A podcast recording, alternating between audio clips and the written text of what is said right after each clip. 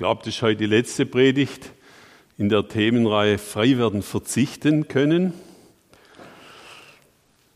Eigentlich sind es ja sechs Themen, aber wir haben gesagt, wir machen das fünf dazu. Und ich bin auch noch ein bisschen vom Text abgewichen heute, aber schon in der Gesamtthemenreihe. Ich wiederhole ein bisschen. Jesus, das hast du vorher auch gesagt, hat für uns die Freiheit schon vorbereitet mit dem Einsatz seines Lebens. Wir sind von allem Zwanghaften befreit. Wir müssen nicht mehr der Gier, die ein Kennzeichen des alten Menschen ist, dienen. Wir müssen nicht mehr ansammeln Dinge, die wir eigentlich gar nicht brauchen. Wir sind schon unendlich reich, beschenkt von Jesus mit geistlichen Reichtümern mit Sinn für unser Leben, mit echten Freunden, so wie ihr, mit einem erfüllten und fruchtbringenden Leben. Ein Stück weit sind wir befreit von uns selber, vom Egoist zum Diener in der Nachfolge Jesus. Das letzte unserer Themen war um das Teilen herum. Ihr erinnert euch, die mit mir im Hauskreis waren, wir waren bei der Susi am Marktplatz zum ersten Mal, war ganz interessant. Und wir haben gemerkt, da ist noch erhebliches Potenzial in unserer Mitte beim Thema Teilen, auch in unserer Gemeinde. Nicht nur Güter, sondern auch andere Dinge, die wir miteinander teilen. Unser Herz, unsere Sorgen und Nöte oder so. Und dann hat eine Hauskreisteilnehmerin gesagt, also gut, ich mache jetzt mal eine Probe. Ich könnte so gut eine Nähmaschine brauchen. Nicht für immer, sondern ich möchte mal einige Zeit ein paar Sachen nähen, die ich schon lange da angesammelt habe. Haben sich zwei andere Hauskreismitglieder spontan gemeldet. Kein Problem, du kannst meine haben. Noch eine, ich habe eine super Nähmaschine, willst du die nicht haben? Fand mir irgendwie stark. Win-win, also die eine Person hat sich gefreut, dass sie jetzt keine Nähmaschine kaufen muss, sondern eine ausleihen darf. Und die andere, die müssen sich jetzt noch streiten, wer sie jetzt hergibt. Die können sich freuen, dass sie jemand eine Freude gemacht haben. Ein schönes Beispiel vom Teilen. Und dann im nächsten Thema, im jetzt heute auch aktuellen, ging es darum, Warum tun wir uns oft so schwer, Entscheidungen zu treffen? Warum sind wir so oft blockiert? Ja? Und es geht nicht richtig weiter, weil unentschiedene Bereiche da sind in unserem Leben. Nicht nur bei Studenten, die so gerne prokrastinieren und wie nach einer neueren Masterarbeit zu nehmen war es äh, oft 70 Prozent der zu erledigenden des Lernstoffes in den letzten 20 Prozent der zur Verfügung stehenden Zeit machen. Also meine Tochter, die kann das bisschen bestätigen, ist der Last Minute. Ich war früher auch ein bisschen so drauf, aber da habe ich mich positiv schon ändern können. Warum tun wir uns oft so schwer? Wir haben ehrlich darüber gesprochen. Also nicht nur wir, auch die Engländer tun sich gerade schwer. Ja, das habt ihr mitbekommen, sich zu entscheiden. Es ist gar nicht so leicht. Es ist manchmal auch nicht wirklich leicht. Zu Teddy Roosevelt, nachdem der Teddybär benannt wurde, kam einmal ein Freund und sagte, Teddy, äh, ich kann mich nicht entscheiden, ich habe ein Problem. Na wo, wo liegt da ein Problem? Bin in zwei Frauen verliebt und ich finde sie beide cool. Ich weiß nicht, ob es euch auch so gegangen ist. Ich sage drei verliebt, aber der war in zwei. Und ich glaube, beide mögen mich auch. Was soll ich denn machen? Da sagt der Teddy, nimmst einen Zettel und einen Stift und machst zwei Spalten, schreibst da hin Lady A und da Lady B. Und dann in der horizontalen führst du die ganzen Punkte auf, die du dir gern von deiner zukünftigen Frau so wünschest was dein Herz so sagt oder was dein Kopf sagt. Schreibst einfach alles auf. Hat er gemacht, kam wieder zurück. Und jetzt, sagte dann der Teddy Roosevelt, Zählen wir einfach mal zusammen und schauen, was rauskommt. Lady A hatte ganz klar gewonnen, also eindeutiges Votum. Da wurde der Mann sehr still und überlegte, hörte auf sein Herz und entschied sich für Lady B. Warum? Sein Herz hat was anderes gesagt wie sein Kopf. So geht es uns auch oft. Beide müssen gehört werden. Wenn wir eine richtig gute und nachhaltige Entscheidung treffen wollen, müssen wir beide Bereiche hören, das Herz und den Kopf. Ich habe meine Frau gefragt, ob ich das weitergeben darf. Sie sagt, ja, kannst du weitergeben. Ist ja vielleicht ganz witzig. Bin auch jemand, der sich nicht so leicht entscheidet. Und die Predigt heute ist auch zuerst für mich selber. Ja. Sind sicher noch ein paar andere da, die es dann irgendwo auch betrifft. Es wird noch ein bisschen heißer nachher. Könnt ihr euch auf eine halbe Stunde noch gefasst machen. Ja. Und, ja.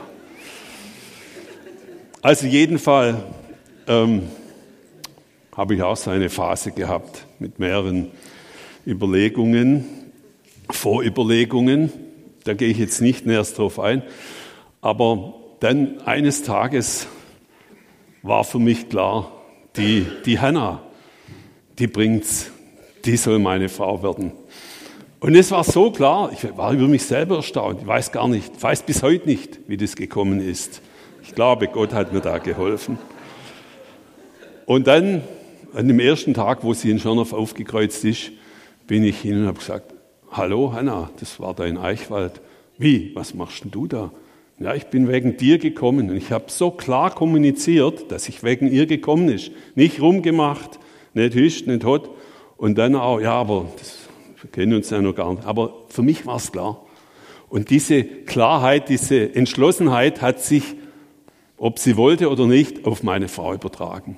Das hat sie mir später gesagt. Du warst der Erste und der Einzige, der so klar kommuniziert hat. Da waren noch andere, aber ich war der, der es klar gewusst und kommuniziert, weil es in mir selber klar war.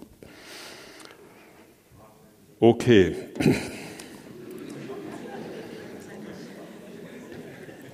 Wenn wir viele Informationen haben, wird die Auswahl nicht besser. Da hat man einen Test gemacht über Marmelade. Jetzt kommen wir zur Marmelade, was Profanes. Wenn man den potenziellen Käuferinnen und Käufern 15 Marmeladensorten vorgesetzt hat, haben sie weniger gekauft, als wenn man ihnen nur fünf Sorten vorgesetzt hat. Ja, diese Überlegung, oh, halt diese Marmelade, diese, die, die ist noch ein bisschen anders, die hat die Leute so blockiert, dass sie zum Schluss gar nicht mehr so richtig entscheiden konnten. Und das Fazit war, Weniger Auswahl, mehr Umsatz. Interessant. Bisschen ist es auch im Gemeindespektrum so. Wir sind hier so im Bible Belt und um uns herum gibt es ja, ja, innerhalb von fünf Minuten erreicht circa 20 Gemeinschaften. Jetzt gerade wurde wieder eine neue gegründet. Also man hat die Qual der Wahl. Manche nutzen das auch, ja, die gucken, wo ist es besser, wo ist der coolere Predigter. Ich weiß nicht, ob wegen mir heute jemand gekommen ist. Vielleicht ist auch jemand wegen mir heute nicht gekommen sei recht. Damit muss man leben als Prediger. Aber dieses schauen wir mal hier, schauen wir mal dort, ich kann das Wort nicht leiden. Es wurde heute Morgen auch von jemand begrüßt. Schauen wir mal, habe ich gehört. Na, nee, das mache ich nicht, das Wort. Zu dem kommen wir heute. Heute geht es eigentlich gerade um dieses Thema. Also ist es irgendwo noch ein bisschen cooler, man will sich nicht festlegen. Beispiel, als wir die Silvesterparty anberaumt haben im Skala, also es geht auch den Christen so, das war echt schwierig, die Leute klar zu Potte zu bekommen. Ja, vielleicht, ich weiß noch nicht, ja, wahrscheinlich, eventuell, aber so richtig klar positionieren, ich komme, das wollen die Leute nicht. Es könnte ja sein, dass jemand noch eine coolere Party Last Minute anbietet. Und da hätte man was verpasst. Das ist immer so bei einer Entscheidung. Wenn man sie trifft, kann man das nächst bessere Angebot nicht mehr annehmen. Ja, so ist es. Das ist eben dann Pech. Wichtige Entscheidungen, die wir nicht treffen, die können zu einer Belastung für uns werden. Wir versuchen sie oft zu verdrängen, zu verschieben, aber es funktioniert trotzdem nicht. Es holt uns ein, in unseren Gedanken abends vor dem Einschlafen. Man denkt immer, oh, wie mache ich das jetzt? Mache ich, soll ich das jetzt kaufen oder nicht kaufen? Soll ich jetzt den einladen oder nicht? Das ist ja noch eine kleine Entscheidung. Soll ich die Person heiraten oder nicht? Das ist eine größere. Und wir verdrängen es, aber wir sind blockiert. Das ist schade. Jetzt erstes Bildchen. Ja, also ich bin jetzt kein, keine Werbefirma, aber mich hat diese Werbung auch sehr angesprochen. War übrigens da vorne ein Plakat ge gegenüber vom Scala. Und das ist eine legendäre Werbung von Marlboro. Don't be a maybe. Wer hat die schon mal gesehen, die Werbung? Ja, also eigentlich müsste sie jeder gesehen haben, weil die war wirklich legendär. Und äh, Sie hat einen Kernpunkt der Gesellschaft getroffen, vor allem, die wollten ja auch junge Menschen zum Rauchen bringen, gegen, sagen wir mal, den Trend, man raucht nicht.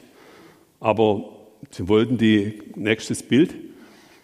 Maybe today I say what I think. Also die haben gar keine Zigarette mehr abgebildet, sondern eigentlich appelliert an Leute, die eine Maybe, eine Schauen wir mal Mentalität haben. Und dann wollten sie gerade auch die jungen Leute herausfordern, komm mal heraus aus deiner Beliebigkeit und aus deiner Unentschlossenheit und steh zu dem, was du willst. Das ist so die Aussage. Nächstes.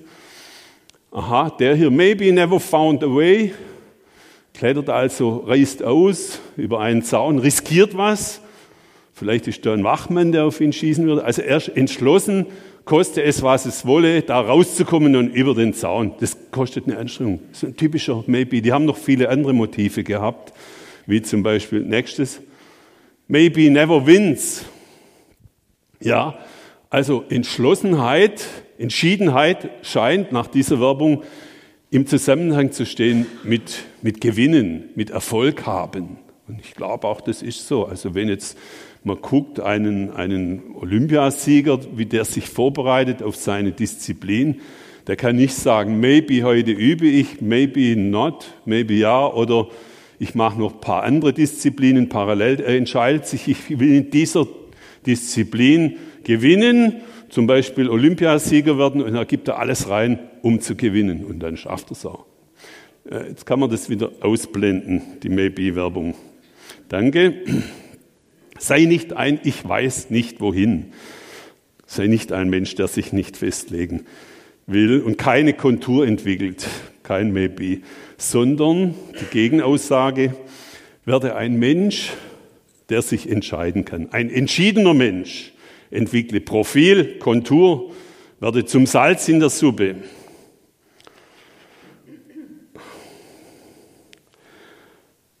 Wir nennen uns ja Volksmission Entschiedener Christen e.V.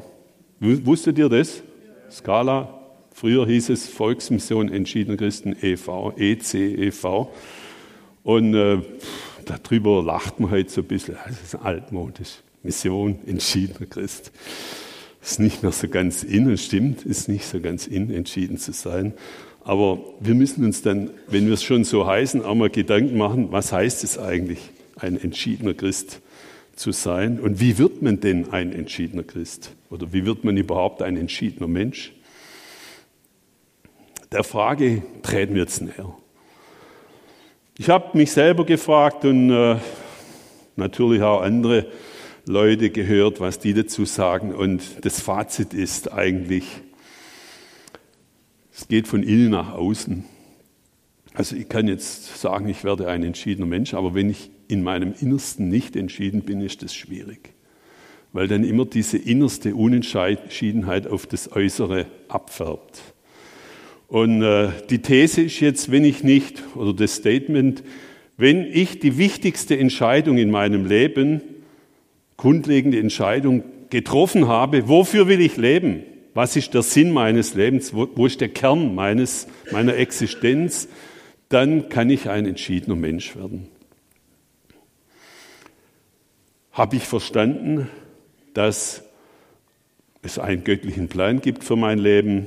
Habe ich den Heilsplan verstanden des himmlischen Vaters, der sich zuerst für mich entschieden hat und mich liebt und mich bei meinem Namen gerufen hat? Habe, mich, habe ich mich im innersten Kern meiner Persönlichkeit dafür entschieden, Jesus, der sein Leben für mich gegeben hat, auch mein Leben zur Verfügung zu stellen und ihm nachzufolgen, sein Reich zu bauen mit allem, was ich kann.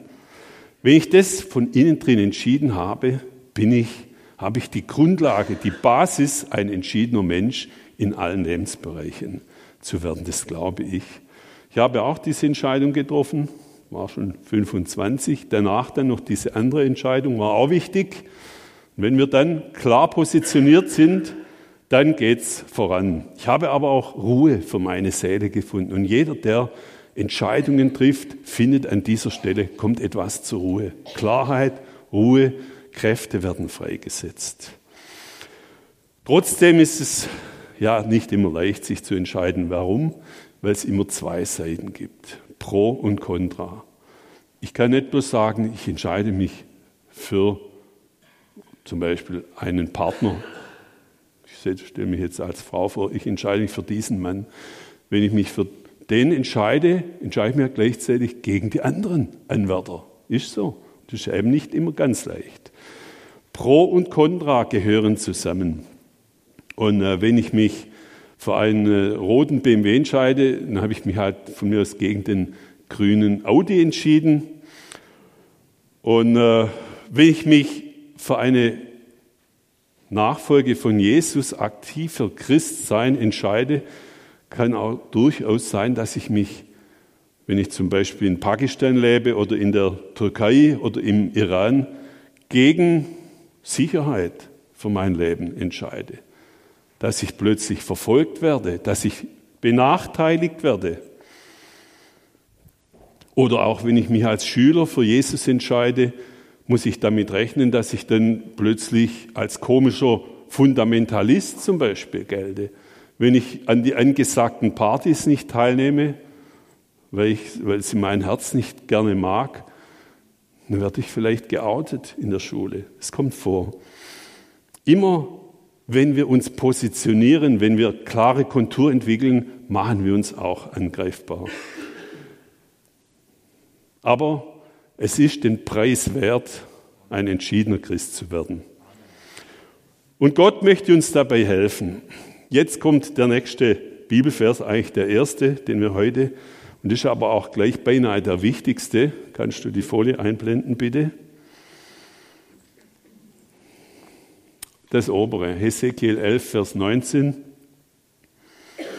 Das sagte Gott durch den Prophet Hesekiel zu seinem Volk, den Israeliten, als die so in der Gefangenschaft waren. Und er sagte es zu ihnen, dass sie wieder in ihr Land zurückgebracht werden eines Tages und wie es denn dort sein würde.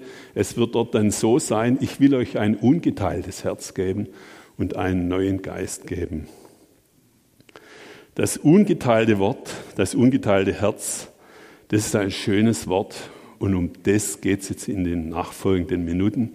Wenn ihr noch mit mir seid, habt ihr noch ein bisschen ungeteilte Aufmerksamkeit? Das ist gut. Das ungeteilte Herz. Ist nicht leicht, darüber zu predigen, weil wir werden gleich sehen. Nicht immer haben wir ein ungeteiltes Herz. Aber es ist so eine Grundeinstellung, nach der ich mich auch sehne und die uns Gott auch helfen möchte, dass wir dahin kommen. Der zweite Vers, der geht jetzt rein. Ich lese den zweimal mit euch zusammen. Der hört sich schon auch super an. Das ist gigantisch. Das ähm, übrigens ist gesagt worden zum König Asa, über den auch gesagt ist, er hat ein ungeteiltes Herz. Meistens jedenfalls hat er es gehabt. Des Herrn Augen durchlaufen die ganze Erde, um denen treu beizustehen, deren Herz ungeteilt auf ihn gerichtet ist. Er steht uns bei des Herrn Augen durchlaufen die ganze Erde, um denen treu beizustehen, deren Herz ungeteilt auf ihn gerichtet ist. Ich fand diesen Vers sagenhaft und ich werde ihn bestimmt noch oft für mich so wiederholen. Das ungeteilte Herz ist das, was die Bibel so nennt und ausmacht für einen für Gott entschiedenen Mensch. Der Kern der Sache ist es, ihn lieben mit ganzer Seele, von ganzem Herzen und mit aller Kraft. Eben kein Maybe sein. Und Gott möchte auch die einzige Quelle sein, aus der wir schöpfen.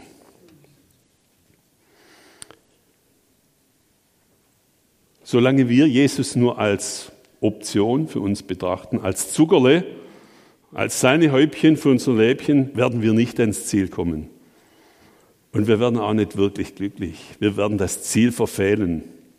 Wenn wir unsere Quelle mal hier, mal da suchen, einige von euch haben schon das Thema Sex von unserer Themenreihe angeguckt, da fordere ich euch ganz schön heraus bei dem Thema, nämlich wir gucken mal an, was sind denn diese anderen Quellen, die heute angezapft werden? Brauchst bloß ins nächste Wellnesshotel gehen und überall stehen Buddhas, wenn du in den Turm reinläufst. Das erste, was einen begrüßt, sind so eine Serie von sieben, acht Buddhas am Eingang, obwohl der Turmtyp ist ein netter Mensch, den mag ich. Ich kaufe trotzdem dort ein. Aber es werden uns immer wieder so unterschwellig andere Quellen angeboten. Yoga habe ich auch erwähnt, vor allem die Macht, die dahinter steht.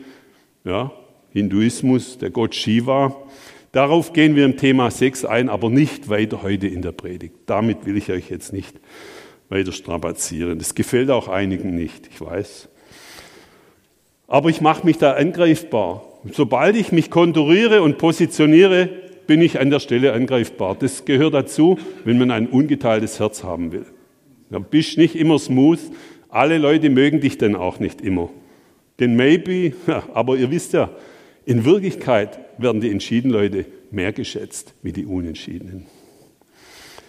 Wenn wir uns aus anderen Quellen bedienen und schöpfen, betrügen wir uns selbst und Gott und unser Herz betrügen wir. Nein, Gott möchte, dass wir unser Herz ungeteilt auf ihn ausrichten und das ist das wirkliche Geheimnis für ein glückliches Leben. Man sagt heute auch ein moderneres Wort dazu, integer. Ich habe auf der Daimler-Benz Homepage geguckt, das ist Teil des Corporate Understanding oder wie die dazu sagen. Wir wollen integer sein. Wir wollen nicht bloß für die und die Werte plädieren und auf der anderen Seite anders sein. Wir wollen aus einem Guss sein. Das hat jetzt gar nichts mit Christus zu tun. Aber es ist durchaus in. Und jetzt geht es noch ein bisschen in die Bibel mit euch, ins Alte Testament heute speziell. Und wir betrachten mal den König Salomo, der ja ein Sohn Davids ist und aus der Verbindung mit Bathseba ja, interessanterweise hervorging. Gott hat ja den Vater David auch benannt als Mensch mit ungeteiltem Herz. Das heißt nicht, dass er nicht nie gesündigt hätte. Ja, selbst aus dieser ursprünglich Ehebruch, nachher sagen wir mal, hat er ja Buße getan, entstandenen Beziehung. Äh, Salomo ist hervorgegangen und äh, Salomo hat es von seinem Vater auch übernommen. Ungeteiltes Herz, das hat er gewusst, das ist wichtig. Und wir lesen nächste Bibelstelle an die Wand bitte. Salomo durfte den Tempel bauen und dann äh, wurde der Tempel, das war eine Mordsanstrengung, da hat er alles reingelegt. Und bei der Eröffnungszeremonie des neuen Tempels hat er eine Ansprache, eine Predigt zu seinem Volk gehalten. Und der Kernpunkt, was er gesagt hat, Leute, Volk Israel, der Herr ist euer Gott und keiner sonst. Euer Herz sei ungeteilt bei dem Herrn, eurem Gott. Das war ein starker Anfang. Und das hat auch einige Zeit gehalten. Ja, David, äh, Salomo hat alles bekommen, was er wollte. Aber nächste Bibelstelle, nächste, äh, genau. Es kam eine Tragik in sein Leben herein. Ich habe das gelesen in Könige 8 bis 11. Da heißt es, später hatte Salomo 700 Frauen und 300 Nebenfrauen. Wie er das gemacht hat, denen alle ungeteilte Aufmerksamkeit zu geben, kann ich mir nicht vorstellen. Und es wurde auch zu einem Problem für ihn. Vielleicht nicht nur, weil es tausend Frauen waren, haben uns letztens am Frühstückstisch habe ich mich mit meiner Mutter darüber unterhalten. Wir können uns das nicht vorstellen. Das Problem war, er hat den Frauen erlaubt, ihre Götter mitzubringen. Das waren Multikulti-Frauen, die waren von alle möglichen heidnische Kulturen um ihn herum. Die haben halt wahrscheinlich gut ausgesehen oder waren besonders süß, ich weiß nicht. Da hat er jedenfalls, er war kein Kostverächter und hat es halt so mit einbezogen. Sie haben gedient, das steht, da werden erwähnt, äh, die, die anderen Götter, Astarte, Milkom, Kamos und sogar, Überraschung, dem Moloch. Und da heißt auch, als er älter wurde, diente auch König Salomo dem Moloch. Das ist derjenige, dem der Götze oder der Gott, dem sogar Kinder geopfert wurden. Moloch. Ja. Salomo hat sich verführen lassen von seinen vielen Frauen, hat keine klare Position mehr eingenommen im Alter. Ist erschütternd, wenn man das liest und ist tragisch. Er wurde kompromittiert und verführt. Ja? Und es kam nicht von heute auf morgen. Es ist so allmählich in sein Leben eingeschlichen. So ist es bei uns manchmal auch. Diese anderen Dinge, die, die das ungeteilte Herz uns rauben möchten, das kommt teilweise auch allmählich. Kommt nicht von heute auf morgen. Und jetzt kommt noch ein Satz, der, der steht hier. Der Herr war ihm nicht mehr wichtiger als alles andere. So endet die Geschichte eigentlich von Salomo. Und Gott wurde dann sauer. Aber bevor ich das jetzt noch erzähle, überlege jetzt an der Stelle einmal selber und ich sage es jetzt schon, nachher werde ich einen kleinen Aufruf machen was in deinem Leben möglicherweise dem ungeteilten Herzen im Wege steht, wo du das merkst, oh, das bringt mich weg von Gott.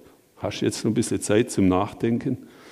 Neben dem letzten Teil der Predigt, Herr. Folge der Unentschiedenheit Salomos war auch verheerend.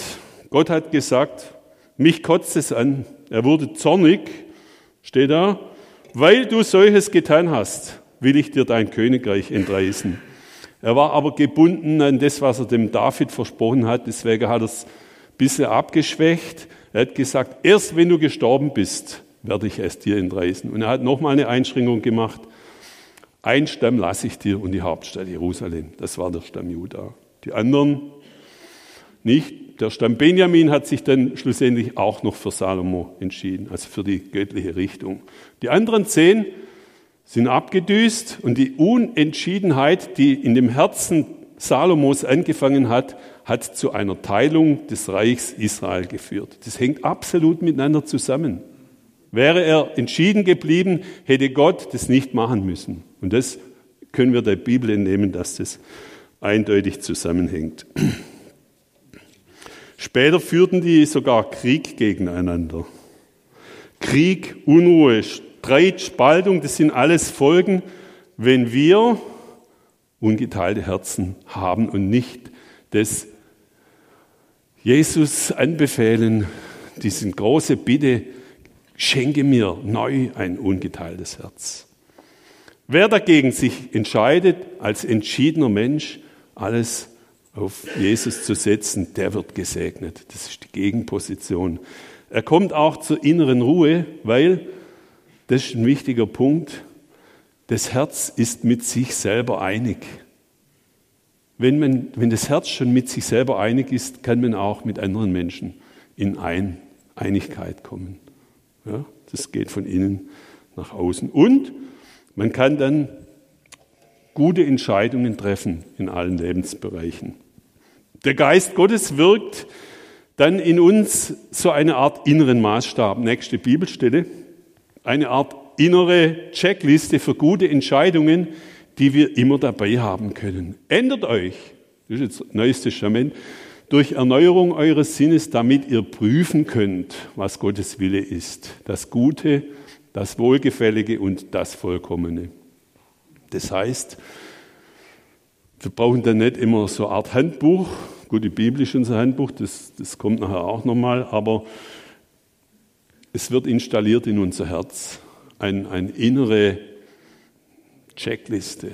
Was ist Gottes Wille? Je mehr wir uns mit Gott annähern, uns an ihn hängen und äh, ein ungeteiltes Herz haben. Dann können wir, ohne dass wir immer hin und her überlegen müssen, eigentlich ganz natürlich geistliche, gute Entscheidungen treffen. Jetzt noch, wir haben noch ein paar Minuten, ich habe ich ja 30 Minuten versprochen, mindestens heute. Einer, der sicher kein Maybe war, Don't be a maybe, da bin ich jetzt auf einen gekommen, der ist für mich schon ein bisschen der Prototyp eines entschiedenen Machers auch und auch eines starken Führers, eines charismatischen Führers, dem die Leute danach gefolgt sind. Das ist Josua, der das verheißene Land das Volk Israel in das verheißene Land führen durfte. Ein starker Typ. Nächste Folie. Wir fangen mal an mit Josua 1, Vers 8 und 9. Das lese ich euch vor. Da sagt Gott, da nordet er den Josua nochmal ein. Dieses Gesetzbuch, also im Prinzip das Wort Gottes, soll nicht von deinem Munde weichen, sondern forsche darin Tag und Nacht auf das du acht gäbest, zu tun nach allem, was darin geschrieben steht. Denn alsdann wird dir dein Weg gelingen und dann wirst du weise handeln. Ganz ähnlich wie vorher dieser Römer-Bibelstelle. Wenn du dich die ganze Zeit mit dem Wort Gottes befasst, dann befasst du dich mit Gott selber. Das ist ja nicht bloß ein Buch. Da hat Gott sein Innerstes und seinen Willen reingelegt und dann wirst du mit dem mehr und mehr vertraut und dann auch einig. Und dann wird dir dein Weg gelingen. Wer will das nicht, dass ihm sein Weg gelingt? Und dann wirst du weise handeln. Das ist eine super Vorhersage. Und so konnte Josua auch fest und stark in dieser Linie Gottes bleiben. Der nächste, gleich anschließende Vers heißt, habe ich dir nicht geboten, dass du stark und fest sein sollst. Sei getrost und unverzagt denn der Herr, dein Gott, ist mit dir in allem, was du tust. Das ist stark. Das hat Gott versprochen. Er hilft uns dabei. Er gibt uns die Stärke. Wir müssen ja nicht selber stark sein. Die kommt von ihm. Aber von uns kommt, Herr, ich möchte dir mein Herz ganz geben. Und dann hilft uns Gott, dass wir es auch können. Schon 40 Jahre vorher ist dieser Josua aufgefallen, als Mose die Kundschafter weggeschickt hat. Das ist eine meiner Lieblingsgeschichten. Ich wollte sie heute nicht auslassen, auch wenn sie vielleicht nicht zu 100 Prozent passt, aber vielleicht zu 99 Prozent. Zwölf Kundschafter wurden ausgesandt, um zu erkunden, dieses Land, was von anderen Leuten besetzt war, aber ihnen verheißen war, ob sie es einnehmen können. Die haben das angeguckt, super, Früchte wachsen dort, jede Menge ähm, Weizen wächst und tolles Land, Bäche, Flüsse, Seen, Obstbäume, aber halt besetzt. Und die zehn schlechten Kundschafter, die alle nachher nicht in das verheißene Land mehr reinkamen, weil das Gott nicht wollte, die kamen zurück und sagten, wir können das Land nicht einnehmen. Das ist zu groß, zu stark, keine Chance. Super Land wär, wäre toll, aber ja, geht nicht. Und die zwei anderen, Josua und Kaleb, die sahen genau das Gleiche. Die hatten den gleichen Input, die gleichen Daten, die gleichen Fakten, aber sie sahen sie mit anderen Augen. Sie sahen nicht ihre eigenen Möglichkeiten, sondern die Möglichkeiten Gottes. Ich habe hier das Wort aufgeschrieben. Sie hatten alternative Fakten. Ich kenne das ist ein bisschen belegt, aber gleiche Situation anders beurteilt, anders ausgelegt, andere Schlüsse gezogen. Und Mose hat aber gemerkt, das, was die sagen, da steckt Gott drin, obwohl sie bloß zwei zu zehn waren.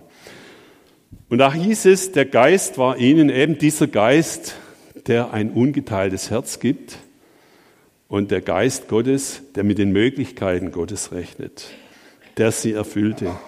Das Resultat war, die zehn anderen sagten, könnt ihr nachlesen, Steinigt sie, steinigt den Josua und den Kaleb. Die stören unsere Einheit. Wir sind uns doch einig, was schwätzen denn die daher? Wir sollen jetzt trotzdem in das Land reingehen, unser Leben riskieren. Steinigt sie. Also sie haben sich positioniert, haben sich nicht dem allgemeinen Sprech angehängt und haben eine Minderheitsposition eingenommen, aber Gott und Mose hat sich zu ihnen gestellt. Und nicht bloß das, sie wurden super gesegnet und Josua, eben dieser Josua, wurde nachher auserwählt, um das Volk über den Jordan zu führen in das verheißene Land. Leute, lasst uns danach streben, solche gute Kundschafter zu sein wie Josua. Ja, dass wir uns entscheiden, die Dinge mit den Augen Gottes zu sehen und seine Möglichkeiten, die er hat, für uns, für unsere Gemeinde, aber auch für den anderen zu sehen und zu kommunizieren. Das ist eine Einstellung Gottes, eine Glaubenseinstellung. Und das würde ich echt toll finden, wenn wir uns das vornehmen können. Ja, wenn wir nicht immer gucken, wo sind die Schwachstellen? Wir sehen alle die gleichen Schwachstellen, aber es ist immer eine Frage, was für eine Brille habe ich auf? Mit welchen Augen sehe ich die und wie kommuniziere ich die? Ich kann sagen, okay, unser Gebäude hat eine heruntergekommene Fassade und kann darüber lamentieren, aber ich kann auch sagen, unser Gebäude hat eine heruntergekommene Fassade, aber ich sehe schon die neue Fassade und ich bringe mich ein, dass die neue Fassade möglichst schnell kommt. Das ist ein spontanes Beispiel, steckt nicht in meiner Unterlage. Das ist nur ein Beispiel. Wir sollen die Möglichkeiten Gottes sehen und zu einer Einstellung auch über unsere Gemeinde den Geist Gottes hereinbringen. Und die Entschiedenheit, die positive Sicht, Glaubenssicht eines Josua.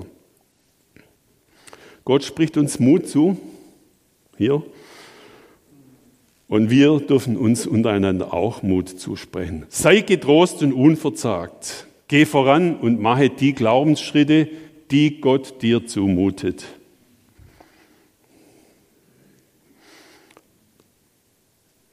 Unser Lebensweg wird entspannend. Nächste Folie. Nach dem Motto, welches Gott dem Josua und dem Volk Israel gegeben hat. Jeder Ort darauf eure Füße treten jeden Ort habe ich euch gegeben. Schon bekannter Bibelvers, aber der ist total stark. Jeden Ort darauf eure Füße treten, sagt Gott. Also eigentlich gar nichts sagt er. Hier ist der Ort, den gebe ich euch, betretet ihn, gerade andersrum. Der Ort, den eure Füße betreten, den habe ich euch gegeben. Und wir stellen uns jetzt gleich die Situation vor, wie das Volk Israel am Jordan steht. Nach 40 Jahren Wanderung, also Josua und Kaleb mussten 40 Jahre lang warten, bis tatsächlich es dann soweit war, dass der Zeitpunkt Gottes gekommen war. Es hat nicht gereicht, dass sie äh, die Kundschaft der Geschichte mit einem positiven Bericht abgeschlossen haben. Dann mussten sie auch noch warten. Aber dann war es soweit. Sie standen in der Nähe von Jericho da wo der Jordan kurz äh, bevor ins Tote Meer reinfließt. Wir waren dort schon. Es war wahrscheinlich ganz schön viel Wasser drin. Als wir am Jordan waren, sind wir mit dem Kanu drauf rumgefahren, mit dem Kajak. Also da ist schon Wasser. Wahrscheinlich damals noch mehr. Und äh, jetzt ging es darum, was wie geht's jetzt weiter? 40 Jahre Wüstenwanderung hinter sich, den Jordan vor sich, das verheißene Land vor sich. Der Tag war gekommen. Und Josua, 40 Jahre gealtert und Kaleb, aber immer noch fit, steht in der Bibel. Mit 80 Jahren war Kaleb noch wie ein junger Mann. Ja, gute Rede für uns, Onkel Karl. Gell? Wir dürfen noch Glaubensmut, Werner, haben, egal wie alt wir sind. Wir müssen uns nicht als alte Säge abstempeln lassen. Das lasse ich mich auch nicht. Noch nicht. Gestern waren wir beim 90. meines Schwiegervaters. Der hat gesagt, er lässt sich auch nicht als alter Sack abstempeln. Mit 90. Bis wir sterben, müssen wir uns nicht abstempeln lassen, wenn der Geist Gottes bleibt in uns. Ja? Also jedenfalls sagt Gott, jetzt passiert Folgendes. Ihr wollt ja da rein. Ja, ihr habt ja den Josua als, als Anführer gewählt. Und wir machen es so, die Bundeslade, da ist Gott ja Gottes Gegenwart drin, die geht voraus. Das Volk hält einen Abstand von 2000 Ellen, das sind so 800 Meter, 1000 Meter von mir aus, eine Elle. Und ihr könnt dann immer sehen, was passiert mit der Bundeslade. Wird die jetzt vom Jordan weggespült oder ertrinken die gar? Ich weiß ja nicht, wie viel Wasser drin war. Es wird so sein und so kam es.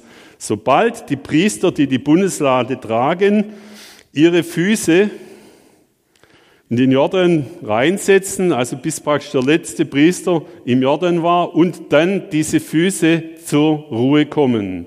In diesem Augenblick wird dann das Wasser des Jordan aufgestaut und genauso ist es gekommen. Sind also mit, das Volk hat von weitem zugeguckt, von oben, ja, vom Berg unten, was passiert. Die laufen rein und die bleiben stehen und in diesem Augenblick fängt an, der Jordan sich zu stauen. Er fließt unten ab und hohe Mauer von Wasser, da ist richtig viel nachgeflossen. Es war nicht bloß so ein Geplänkel. Ein Wunder ist geschehen und sie laufen dann praktisch trockenen Fußes durch und gehen da rein. Nachher ist Jordan wieder weitergeflossen. Sie mussten dann ein Denkmal, das hieß Gilgal, aufbauen aus zwölf Steinen. Oder das haben sie gemacht aus Dankbarkeit, damit sie es nie vergessen, dass Gott mit ihnen ist. Also Gott hat diese Entschlossenheit und diesen Glaubensmut, den man ja auch braucht in diesem Fall, äh, belohnt und bestätigt. Und er hat ihnen ein Wunder zur Bestätigung geschenkt. Super. Die haben unterwegs noch mehr Wunder erlebt. Gell? Von diesem Tag an gab es übrigens kein Männer mehr. Von diesem Tag an mussten sie sich von dem Weizen in dem verheißenen Land ernähren. Ja, okay. Wir sind am Ende. Lasst uns die Maybe-Position verlassen, die Schauen wir mal Position. Lasst uns eine klare Glaubensposition wie ein Josua einnehmen und lasst uns geistliche Entscheidungen treffen aufgrund einer geistlich beurteilten Faktenlage, die die Möglichkeiten Gottes berücksichtigt und lasst uns dann mutige Glaubensschritte wagen, um neues Land einzunehmen. Das wäre so mein Schlusssatz. Gott lässt uns nicht allein, er wird mit uns sein. Auch mit uns, mit jedem von euch, wo er steht, mit uns als Gemeinde. Wir dürfen mit ihm, seiner Stärke rechnen, mit seinen Wundern und mit seiner treuen Hilfe, die er uns versprochen hat.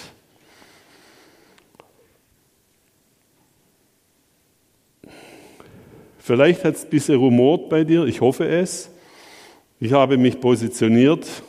Du darfst dich auch positionieren. Heute gibt es ausnahmsweise von mir einen Aufruf an euch.